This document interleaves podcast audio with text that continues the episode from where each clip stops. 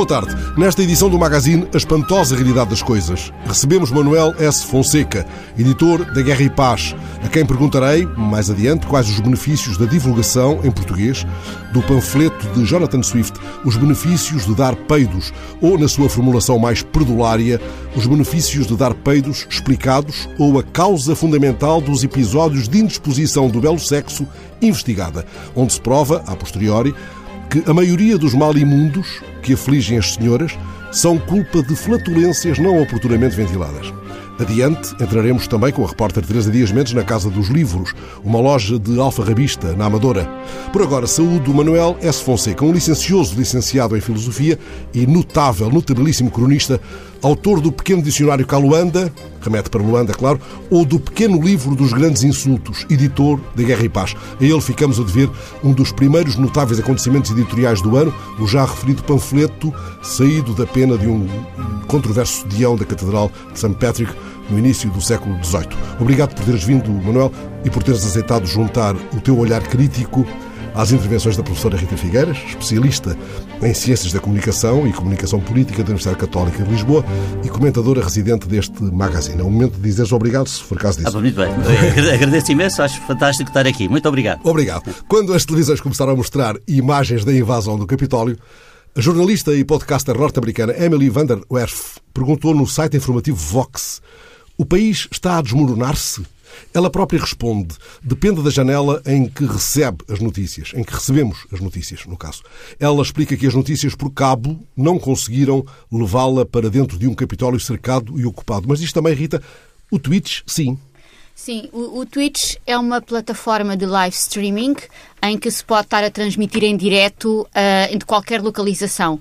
E o que uh, este caso e, este, esta reflexão em particular nos permite pensar é a absoluta transformação e, e disrupção que a tecnologia contribuiu, não causou, mas contribuiu e que está também uh, a contribuir para todo o tumulto que nós uh, vemos nos Estados Unidos. E vemos aqui, aqui, claramente, por um lado, este grupo, este grupo que utilizou o, o Twitch e outras plataformas de live streaming também, que têm regras absolutamente desiguais face ao que são as regras do, dos meios de comunicação profissionais que ficaram do lado de fora do Capitólio, não é? E que têm um conjunto de protocolos que têm que cumprir enquanto uh, instituições com regras e estas pessoas que com, a sua, com o seu próprio telemóvel, com esse dispositivo conectado, podem transmitir em direto, sem qualquer espécie de filtro, sem qualquer espécie de contextualização, o que está a acontecer. Portanto, por um lado, permite perceber um pouco melhor o que é este grupo, e que, no facto, no fundo, era essa a grande questão também naquele dia, era perceber o que estava a acontecer, mas também quem eram estas pessoas que ali estavam. Reflete também, como eu dizia, esta desigualdade enorme, estrutural, e que desequilibra muito, e que faz parecer sempre que os média profissionais ficaram para trás, num processo absolutamente diferente do como é transmitir a informação e ainda, para terminar, uma terceira dimensão também que é quase uma metáfora de dois mundos completamente incompatíveis, duas realidades que não se tocam e que também têm muita dificuldade em se compreender. Se houvesse tweets no, no ramo editorial, estavas tramado, não é? Uh, eu acho que já há tweets no ramo editorial de outra maneira. Uh, aquilo que uh, a professora Rita acaba de nos dizer, acho, acho que é. Uh, obriga-nos a uma reflexão muito clara. Vivemos num mundo que volta aos antigos gregos nós vivemos no caos. Há uma fragmentação e uma disseminação hoje nos meios de comunicação social ou no acesso aos meios de comunicação social que fez explodir as grandes unidades. Aquilo que eram as grandes unidades que eram credíveis e com as quais nós tínhamos o Estado, eh, os grandes eh, órgãos de informação, tudo isso, face a essa eh, fragmentação e disseminação, explodiu. É essa a, impressão. Eu não sou capaz de analisar o que é que vem a seguir mas ou é prever o coisa, mas é isso que me coloca e no mundo da edição também. Ora, esta jornalista e podcaster explica ainda que as câmaras de televisão, na maior parte dos casos, foram barradas no exterior do Capitólio, apontadas a uma pequena multidão que circulava nas escadarias do edifício. Isso a levou a procurar as transmissões ao vivo no tal Twitch de que falámos. E é justamente aí, também no YouTube, no Facebook, que ela tem procurado perceber o que se passa no terreno desde os protestos após a morte de George Floyd. O que é que ela verdadeiramente nos está a dizer quando diz que opta por este corredor para chegar ao mundo, Rita? Precisamente esta ideia que eu referi há pouco, que é Há uma grelha de leitura da realidade também que os média profissionais têm, não só por questões de códigos éticos e deontológicos que têm que cumprir, mas também há uma grelha para um velho mundo, diria assim. Digamos que tinha uma, uma ordenado por um conjunto de instituições e regras e valores que este outro mundo tem outras, claramente. São outras as regras que aqui estão subjacentes e outros, também outros valores que legitimam aquela ação na, na visão dos próprios, naturalmente. Hum. O Twitch pode dar-nos várias transmissões simultâneas com o som de apenas uma delas. Enfim, nada que, que não tenhamos assistido já em debates televisivos. Uh, há ali várias carinhas encostadas, só do, do Mac sai som, sairá som das outras logo a seguir. Não sei se o método técnico é exatamente o mesmo. Ora, naquele dia, os acontecimentos relatados no interior do Capitólio eram atos de propaganda de extrema-direita geridos pelos próprios assaltantes. O Twitch é um reduto dessa franja, tal como a Newsmax, por exemplo? Eu não, eu não tenho. Eu acho que, eh, em geral, os, os meios eh, que podemos aceder podem servir todas as ideologias e todas as. E todas as todos podem servir Todos podem servir-se dela. Eh, eu não tenho nenhuma dúvida que os radicais, de extrema-direita ou de extrema-esquerda, acabarão todos por usar esse acesso individual. Não tenho dúvida que acontecerá. Estes mais e subterrâneos. É, e é só o que eu, que eu posso dizer sobre isso. Não é? é isso. Esta ideia de coisa subterrânea serve como metáfora, Rita? A questão é que já não é subterrânea ou já não é tão subterrânea, não é? E uma destas questões que estas redes sociais têm feito, elas uh, ajudaram a identificar uma identificação mútua, porque obviamente muitos destes grupos eles já existiam uh, existiam numa outra escala, mas estavam isolados, digamos assim. E estas plataformas ajudaram a organizar, a dar uma agenda, a dar uma agenda a, a este grupo, a tornar mais rápida a, comunicação, mais eficaz, a organizarem-se, a mobilizarem-se também de uma forma mais célere e sem custos aparentes, e portanto isso obviamente torna-se uma vantagem. Agora, quando juntamos, pensamos no Twitch, pensamos na Newsmax, pensamos em todos os outros tipos de canais e redes onde a, a, a extrema-direita e estes grupos das franjas se organizam e se encontram, o que nós vemos é que temos aqui uma constelação de um sistema de comunicação alternativo e autónomo àquele que nós conhecemos tradicionalmente e que faz com que tenha o seu centro, e durante muito tempo a Fox News foi, digamos, um centro deste sistema alternativo. Tínhamos a Parler como uma rede social alternativa ao Twitter, que também se estava a tornar o seu centro do ponto de vista das plataformas, e tem também muitas nas franjas, a Gab, o Donald Wynn, enfim. É a mesma uma... constelação de que a Rita falava. É. Estas transmissões ao vivo online podem sugerir que o país está à beira de cair no caos total, é uma advertência ainda desta jornalista do Vox. Ela recusa esse cenário, mas acredita que ele é todavia mais credível do que o da recuperação mágica de uma democracia robusta na qual o debate animado esteja na ordem do dia. As coisas não vão mudar apenas porque Biden vai tomar posse e a juíza de Vox admite que o pior ainda pode estar por vir. É essa percepção que colhem também ambos nas vossas janelas mediáticas, quais é que sejam? Sim, eu, eu eh, não tenho dúvida de que eh, caminhamos para um caos e esse caos será controlado. Uh, o caos será até criativo, em algum sentido, a partir de um certo momento. Mas a incerteza, o grau de incerteza e o grau de, de pulverização vai acontecer. Da, vai acontecer. Sim, eu diria que há um processo de. Vou tentar dizer uma palavra que não existe, que é comprida e sem me atropelar. Uma... Supercalifragili. Não. É do género, é do género. Que é uma desplataformização. Uhum de, do Donald, do é Donald Trump e de todo este sistema de, de, pensamento, que é no sentido que é se se desmembrar o sistema de organização, que é o sistema comunicativo, que é assim uma espécie de corrente sanguínea que organiza todo este sistema central e com todas as suas ramificações, obviamente que algo começa a implodir. Mas isto é tipo um vírus que vem uma segunda estirpe, uma terceira, uma quarta, porque há uma quantidade enorme de novas plataformas para onde estes grupos vão sucessivamente caminhando, hum. não é? Falou que Trump, com a estrada, com falou a rua. Do Trump, o Trump perdeu a janela preferida, o Twitter, foi banido dessa janela. O Guardian escreveu há dias que o Twitter foi o maior megafone político de Trump. Foi lá que ele insultou adversários, ameaçou com ações militares, lançou um caudal diário de desinformação dirigido a 87 milhões de seguidores. Logo mudou para a Parler, já aqui citada, uma rede social que a si mesma se descreve como Twitter sem regras. É muito curiosa esta definição. Enfim, afirmada como coisa eh, de que eles se orgulham, presumivelmente. Que lugar é este, pergunto a ambos, Manuel Fonseca e Rita Figueiras, que lugar é este a que se abrigam os banidos do Twitter, que atrai milhares de simpatizantes da extrema-direita para ali migrados sob o pretexto de que o Twitter já não permite a liberdade de expressão?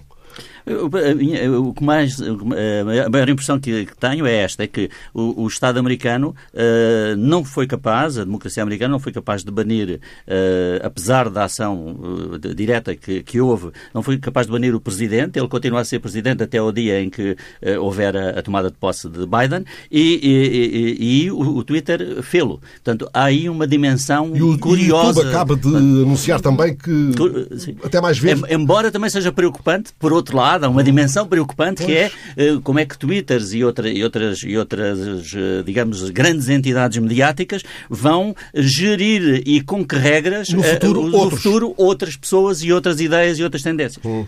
Isto é alçapão atrás de alçapão atrás de alçapão. É, eu gostaria, é, é, interessante pensarmos que, o, que o, o, o tweet inaugural da conta do Donald Trump foi uh, quando o, o Barack Obama era candidato presidencial e foi ele que lançou a tese conspiracionista do que é o do birtherism, que é a ideia que o, que o, que o, que o Barack Obama não tinha nascido nos Estados Unidos, que, que começou aí um, uma tese de, de um fosso começou a abrir entre, o que era uma determinada visão do mundo do Partido Democrata e o que era uh, esta franja do Partido, do, do partido Republicano que, vo, que, foi limitando a componente mais centrista do, desse mesmo Partido Republicano. Naquela altura, entre esse primeiro tweet e agora, há aqui algo interessante de observar que é o Twitter cresceu com o crescimento do próprio Donald Trump. E durante muitos anos ele foi fundamental para regimentar pessoas para o, tweet, para o Twitter, os que gostavam dele, os que se riam dele, os que eram jornalistas. Os que iam lá zangar-se com ele. Zangar-se com ele. Os jornalistas, porque ele tornou o, o Twitter o seu centro nevrálgico para controlar o ciclo noticioso. Como para... muitos outros políticos em todo o mundo. Uh, e, portanto, conseguiu aí gerir uh, a sua base de apoio, uh, gerir a introdução de um, de um, processo de uma desinformação a uma escala nunca vista, também a sua relação com, com, os jornalistas, não é? E, portanto, neste processo, o Twitter integrar-se como uma fonte oficial dentro das notícias, porque todos os dias vemos tweets integrados com as declarações onde se vai recolher declarações dos políticos ou quem quer que seja. Governam no Twitter. Governam Fazem oposição no Twitter. no Twitter. Portanto, digamos, todas estas plataformas cresceram também à sombra da polémica e da e da circulação de informação que, que, que o Donald Trump lhes, proporcionava. Acontece que agora estamos noutro momento e isso é interessante de observar, não é? Porque estas grandes plataformas também crescem e percebem e o seu poder também sustenta na capacidade também que têm de ler o momento. E o momento diz que o vento está de viragem, não é? Uhum. Ora, foi com este quadro de fundo que Thierry Breton, o Comissário Europeu do Mercado Interno, se mostrou perplexo, considerando que os acontecimentos do Pentágono evidenciaram que existe um antes e um depois no papel das plataformas digitais na democracia. Ao fazer este bloqueio a Trump, as plataformas reconhecem a sua própria responsabilidade e o seu próprio dever e reconhecem também ter meios para impedir a disseminação de conteúdos virais, ilegais, e já não podem argumentar que se limitam a prestar serviços de acolhimento. Quer dizer, em linguagem mais, mais eh, cá de casa, agora já não há recuo. Nem, uh, não há recuo, mas só dizer aqui uma coisa que me parece extremamente importante é que até aqui foi rentável ser um poder sem responsabilidade. A partir de agora será rentável ser um poder com responsabilidade. Porque há aqui uma questão, com certeza, não vou dizer que as plataformas não tenham uma consciência social, uma consciência política, e no limite, se não fosse assustador, o que aconteceu no Capitólio seria caricatural se não fosse assustador. Mas claro que há aqui um envolvimento que estas plataformas têm. Mas eh, sempre foram um ator político. Primeiro, quando tomaram a opção de dizer nós não podemos censurar os tweets de Donald Trump porque ele tem noticiabilidade, que era assim que era justificado, uhum. e com certeza tem. Mas enfim, mas depois já há uma questão de grau, e, e, quando é que o grau também já transforma a noticiabilidade numa outra coisa. Mas há aqui uh, outra questão que eu também gostaria de enfatizar: é que sempre tiveram uma intervenção política, porque o algoritmo tem uma construção que foi. É, é, como fazer um mapa das estradas, foi condicionando. Havia pessoas que só iam para um lado do país, outras pessoas iam só para o outro lado do país e não percebiam que num sítio havia montanhas e não percebiam que no outro sítio era também só plano, não é? E portanto, isso. Só que essa era uma gestão e uma interferência aparentemente invisível a, a olho nu. E agora estão a demonstrar esta capacidade de regulação porque há aqui uma questão fundamental e que os médias tradicionais também sempre tiveram. Quando conseguem demonstrar que têm capacidade de autorregulação, evitam que essa regulação venha de fora. Isso é preferível. Rita, é chegado o momento de folhearmos um livro agora editado para Guerra e Paz, cujo soprano, Manuel S. Fonseca, é o nosso convidado nesta emissão da Espantosa. O livro é um conjunto de panfletos escritos por um clérigo erudito, Jonathan Swift, doutor em teologia, uhum. uh, satírico com um pé no século XVII, outro no século XX, no século, século XVIII. Século XVIII. É justamente esse irlandês de boa cepa que devemos as viagens de Gulliver, uh, mas também este breve e delicioso ensaio pela primeira vez editado em português. Os benefícios de dar peidos. No cartão que acompanhava um exemplar da obra, escreveste Manuel Fonseca, aqui tens sem cheiro, apesar do estrondo. Qual foi, na verdade, o estrondo eh, provocado por essa escrita panfletária dirigida a senhoras, mas da qual os cavalheiros também retiram muito ensinamento? Todos nós. Uh, o, eu, eu acho que o Jonathan Swift marcou, marcou o século XVIII e marcou politicamente também, já que tivemos aqui a falar e a fazer um enquadramento do nosso século uh, e das situações que nós vivemos, uh, ele fez-lo também e, e, e fez-lo através da sátira. A sátira foi a sua arma preferida, foi a arma que ele dominava, não só dominava, e que nas suas mãos se tornava uma, impiedosa.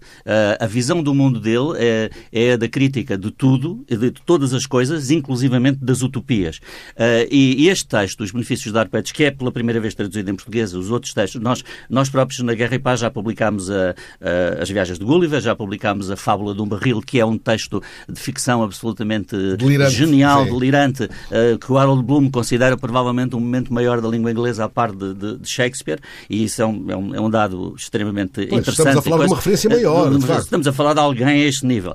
Os, o, estes, estes panfletos que, o, que, que ele foi escrevendo primeiro com uma visão liberal. É curioso que ele começou por ser um Whig, uh, pertence, eh, em primeiro lugar, ele sendo irlandês de nascimento, ele é filho de ingleses. É, é, é muito importante fazer notar a mãe e os dois pais uh, são, e há dois pais, portanto aqui não se sabe qual deles será verdadeiramente o pai, um, ehm, são, são, são, ingleses. Portanto, ele viveu, em, embora vivendo na Irlanda, grande parte da sua vida, também uma parte em Londres, uh, esteve sempre ligado à Inglaterra e à língua inglesa e, e, e à política inglesa. Começou por ser um Whig E passou a ser um Tory depois, conservador, de uma, eh, estando de um lado ou estando do outro, escreveu sempre panfletos terríveis contra, contra os adversários do momento. Nunca não é? foi um militante de voto não, e, Não, nem, nem, sequer dos histórias. Portanto, havia um princípio dos do histórias que é uh, o direito divino do monarca, que ele recusava em absoluto, não é? A, a, a, sua, a sua, digamos, era mais libertário do que propriamente essa, essa, essa posição. Os benefícios de dar, de dar peitos. Uh, eu não queria dizer a palavra, mas temos que a dizer, é este o título que temos. Os benefícios de Arpeidos é uh, um texto extraordinário, escrito por ele uh, com um pseudónimo. o nome, nós traduzimos, adaptámos, a, a, digamos, a criação do Swift em inglês para, para português. É escrita por Dom, Dom Peidinhando Bufandorst.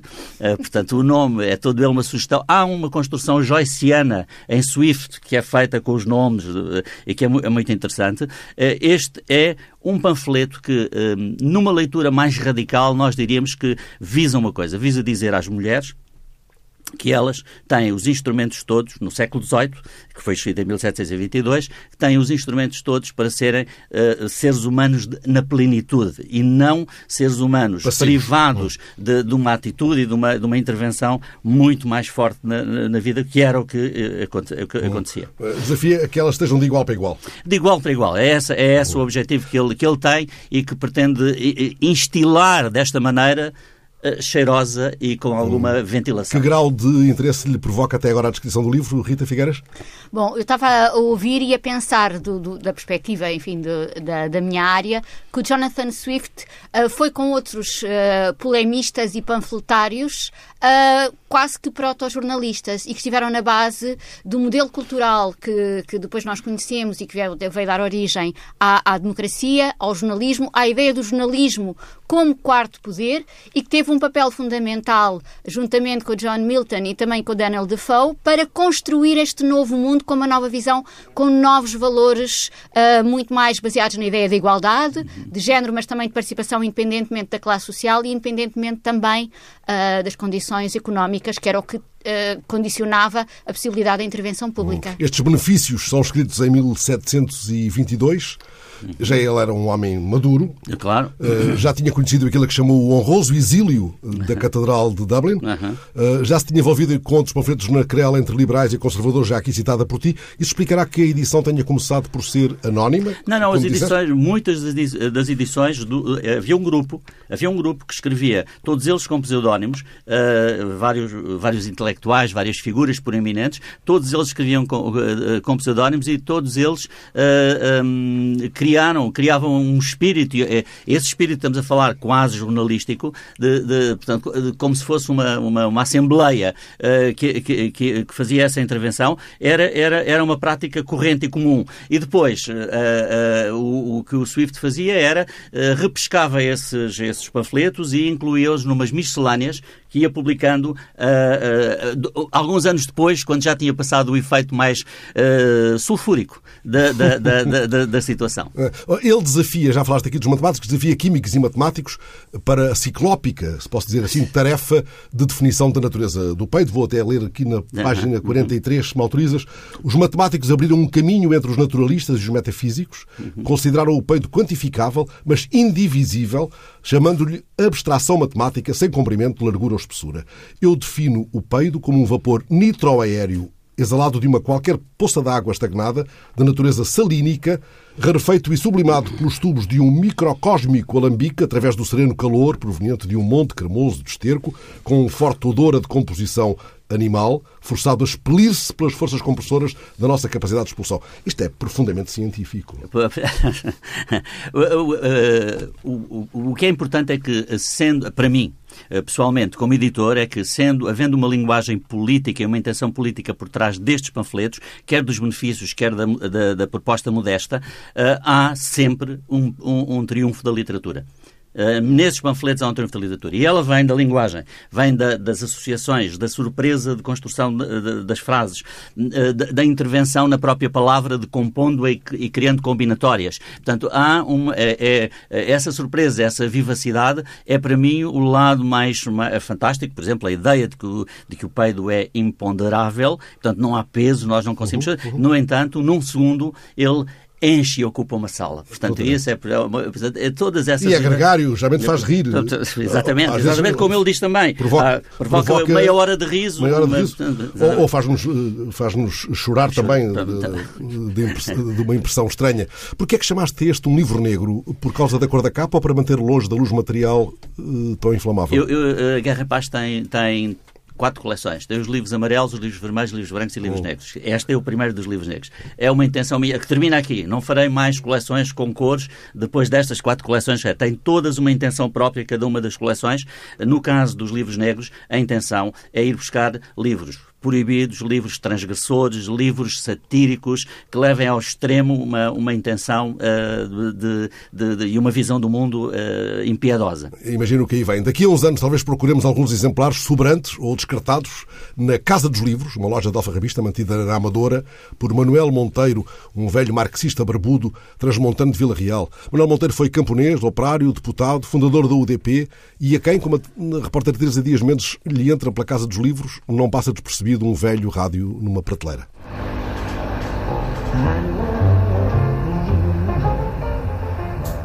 Sintonizamos os livros nas ondas do velho rádio Philips. Este rádio comprei-o eu naquelas. Na Feira da Lada? Não, na Feira da Lada são muito caros. Comprei-o naquele pessoal da. que recuperam o pessoal toxicodependente, aquelas organizações sim, aí que vão buscar a casa às pessoas e então venderam por 200 euros. Mas, é, mas este rádio é um dos primeiros rádios da Philips. Tem um som magnífico. Pois, eu estou a ouvir, estou a ouvir. Não, está aqui um som magnífico. Está baixinho agora. A rádio vai agora folhear outros sons, embalando a paixão dos livros e a memória do papel das notícias do dia. Quando havia ali os jornais mesmo que a gente ia comprar e ia ler, estava sempre à espera que saíssem e tal. Agora, enfim, infelizmente. Os tempos mudaram, mudaram. Mudam-se os tempos? Mudam-se as vontades. Já dizia o Camões e que o Zamário Branco cantou muito bem. Mas permanecem os livros? Permanecem os livros. E é de permanecer os livros, é de permanecer sempre, porque as pessoas agora dizem assim: ah, agora ninguém lê, não sei quantos mais. Agora as pessoas leem mais, leem de outra maneira. Leem na, na internet, por exemplo. As pessoas estão a ler todos os dias. Manuel Monteiro sempre foi homem de leituras, de muitas leituras. O velho militante revolucionário é hoje o alfarrabista da Casa dos Livros. Como eu adorava livros, sempre tive, sonhei sempre ter uma livraria, mas nunca tive possibilidades. Um dia fui à Feira da Ladra e vi lá um homenzinho com uma, uma bancazinha a vender livros. E eu disse assim: esta é a solução para eu lançar o meu, a minha grande livraria. Então fui lá saber o que é que era preciso para ser feirante, fui tratar os documentos, fui aí inscrever-me na Câmara e tal. comprei umas tabuzinhas e uns cabeletes e comecei aos sábados e às terças-feiras a abrir a minha grande livraria ao espaço, coisa que uma livraria normal tem três ou quatro pessoas por dia, ali tinha cento e tal pessoas, 100, 200, 300 por dia ali à volta dos meus livros. Começa na Feira da Ladra? Começo na Feira da Ladra. Depois alargo a atividade às outras feiras. E a sua banquinha tinha nome? Não, era só a banquinha de Manuel Monteiro? Não, a banquinha. Entretanto, eu comecei a, começaram a sair, a sair os meus livros, começou a televisão a ir lá, o Diário de Notícias a fazer-me entrevistas, começou a correr a notícia que o ex-deputado estava na Feira da Ladra. Portanto, aquilo começou a ser uma romaria. Meus amigos começaram a ir lá, era logo à entrada, ao lado direito. Eu estive lá quase uns 12 anos, lá na feira ainda. Portanto, a velhice começou a vir, começou a coluna, e então eu disse assim, pronto, comecei a trabalhar então Sim. Através da internet. E hoje em dia as coisas são muito mais simples, ganho mais alguma coisinha, porque eh, na província não há livrarias, fechou tudo, não é, praticamente. Na cidade também, as velhas livrarias estão a fechar todas. Eu estou a gostar de dar agora, de facto, a vender pela, pela internet. E, e há quanto tempo é que tem aqui este cantinho, esta, esta loja? Aqui tenho há uns dois anos já. Dois anos. Trabalhava em casa, quer dizer, eu trabalhava, tinha as coisinhas em casa, mas começou a ser muito apertado. Depois comecei a trabalhar. Um rapazinho trabalhava aqui comigo, depois foi para a Inglaterra. Agora o meu filho veio o inverso, veio de Inglaterra para cá. Trabalhamos aqui os dois. Como eu conheço muita gente, uns velhos militantes que sabem que eu tenho isto, quando tem livros que morre um familiar ou coisa, Manela, anda cá e tal, tenho aqui a biblioteca. Por exemplo, o Fenha deu muitos livros dele. O Zé Mário Branco deu muitos livros. Tenho amigos até que me vêm cá trazer livros aqui. Tenho livros oferecidos. Depois vou comprar a Feira da Ladra, vou às outras feiras, vou a Belém, vou a Algés, aquelas feiras que existem por aí. Depois vou a, há pessoas que mandam mensagem: Olha, eu tenho aqui livros para vender, está interessado? Vamos lá ver os livros. Pronto, e depois vendo-os também a um preço não muito caro. Portanto, nós temos aqui livros que nas livrarias, livros, há alguns quase novos, para, eh, saindo, sem segunda mão, mas quase novos, que estão aí no, no, no, nas livrarias a 24 euros, 17 euros, e nós vendemos a 7, 8, e a 9 e a 10. E há pessoas que gostam muito de ler, mas não têm condições para comprar assim livros a esses preços. E sobretudo na província, que não tem nada. Eu tenho para Mogadouro ou para Montemor, ou para Bragança, Vila Real, nessas zonas todas, pá, no Alentejo, naquelas aldeias do Alentejo escondidas, pá, que o pessoal não tem acesso a livros, mas gosta muito de ler, sobretudo o pessoal dos 60, 70 anos, não é? Que foi habituado a ler. Os livros não têm idade. Entretanto, chega Eduardo. O bom filho, a casa torna. Só algumas saudades de casa também. Uhum. Já lá estava há quanto tempo? Há 11 anos. Hum. Então surgiu a oportunidade de vir trabalhar aqui com com o pai? Com o pai, né? E cá estamos. Porque os livros também são uma parte fundamental da sua vida? Importante, fundamental? Uma... Não, nem tanto? Nem tanto, nem tanto, mas... O pai já está ali a rir, é, não minta. Nem tanto, mas, mas fazemos uma boa equipa, porque ele, ele tem a paixão dos livros, não é? Hum. E eu tenho um pouco a... Um, as noções de como, como se vender uh, online, não é? Uhum. Trabalha mais na parte de marketing. É, marketing, uhum. parte digital, né? E ele, ele entretém-se aí a ler uhum. e a dar os conselhos. Olha, este livro é, é assim e conta-me histórias todas por trás dos autores e... Então é um bom ouvinte, o Eduardo. Sim, sim, sim. Tem que ser, tem que ser. tem que ser, tem que ser. Dizia o meu pai uh, tem a paixão dos livros e a paixão do Eduardo é qual? Uh, epá, eu ainda agora estou a tentar decidir qual é que é a minha paixão. Ah, é? Ainda está à descoberta. Uh, ainda estou à descoberta, é verdade. Isso também é bom. É bom, é, é, bom porque assim, assim a gente nunca se chateia, não é? Outro dizia, o caminho faz-se caminhando, não é? E os livros faz-se percorrendo sempre também. Há sempre coisas novas. Pá. Quantos livros é que estão aqui, nesta oh, altura, sabe? Oh, não sabemos. Não? Estão aqui mais que mil, de certeza. Aqui no chão. Chão de livros. Nós temos um problema, como o espaço é muito exíguo, não temos, porque é nosso, o nosso sonho é, é, é arranjar um espaço maior e pormos as coisas por ordem alfabética nas estantes, que é para quando coisa irmos lá buscar. Agora temos muita dificuldade muitas vezes quando nos pedem um livro, porque temos às vezes que andar pelos sacos todos fora. Uhum. O que eu queria perceber é como é que lhes chegam estes livros, Manuel Monteiro. Ah, chegam de muita maneira. Primeiro, ontem fomos à Feira da Ladra comprá-los. Fomos também a Canessas, ao Emaús, que recolhe também no, nas pessoas, e depois tem lá imensos livros. A gente vai lá buscar um preço muito acessível. Trouxemos uns 400 livros e pagamos 205, cerca de 250, ficamos a quase a 5, 50 cêntimos cada livro. Uhum. E alguns livros são muito bons. Por exemplo, eu trouxe aqui este. Onde é que eu tenho? Aquela do. Le... Ah, está ali embaixo. Isto é tão pequenino que eu, eu vejo-me aqui aflito. E o cheirinho destes livros? Alguns, alguns é mofo. Mas eu estava a falar do outro cheiro, do bom. Ah, o cheiro, cheiro a papel, o cheiro a papel. O cheiro da descoberta percorre as estantes e até podemos dizer que o espaço já não chega para as encomendas. Nós temos aumentado a venda. Porque as pessoas estão em casa, estão em casa, os, os correios não fecharam, olha os sacos, está tudo cheio e está São muitos sacos, são muitos sacos, São muitos sacos.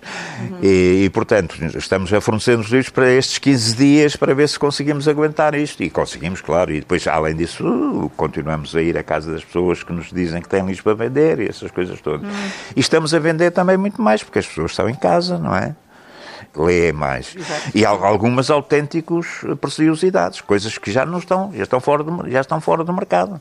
Novos mundos, velhos sonhos e a alma de um alfarrabista militante a quem vejo os olhos brilharem quando fala de jovens que o procuram em busca da história da luta de classes. Agora está tudo, não sei quantos. As pessoas estão a ler. Mas só, mas só fico emocionado por eles procurarem esses livros em particular ou por eles procurarem os livros? Sim, procurar os livros, mas esses em particular. Não é porque se estão a interessar, não é? Por um mundo que foi o meu mundo. É ainda para esse mundo que bate o seu coração? Sim, é esse mundo. Com, com adaptações. De pé ao vítimas da pandemia, o Alfarrabista garantiu à repórter que vendeu mais com o confinamento. Podes dizer o mesmo? Pode dizer o mesmo o grande cronista Manuel Alves Fonseca, editor da Guerra e Paz?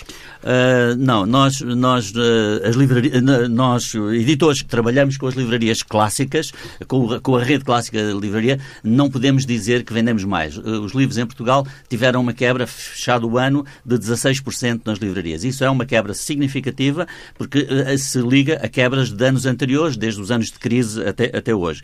Mas é para mim um orgulho saber que há alguém que é, que é capaz de trabalhar trabalhar o livro dessa maneira, porque os livros precisam de.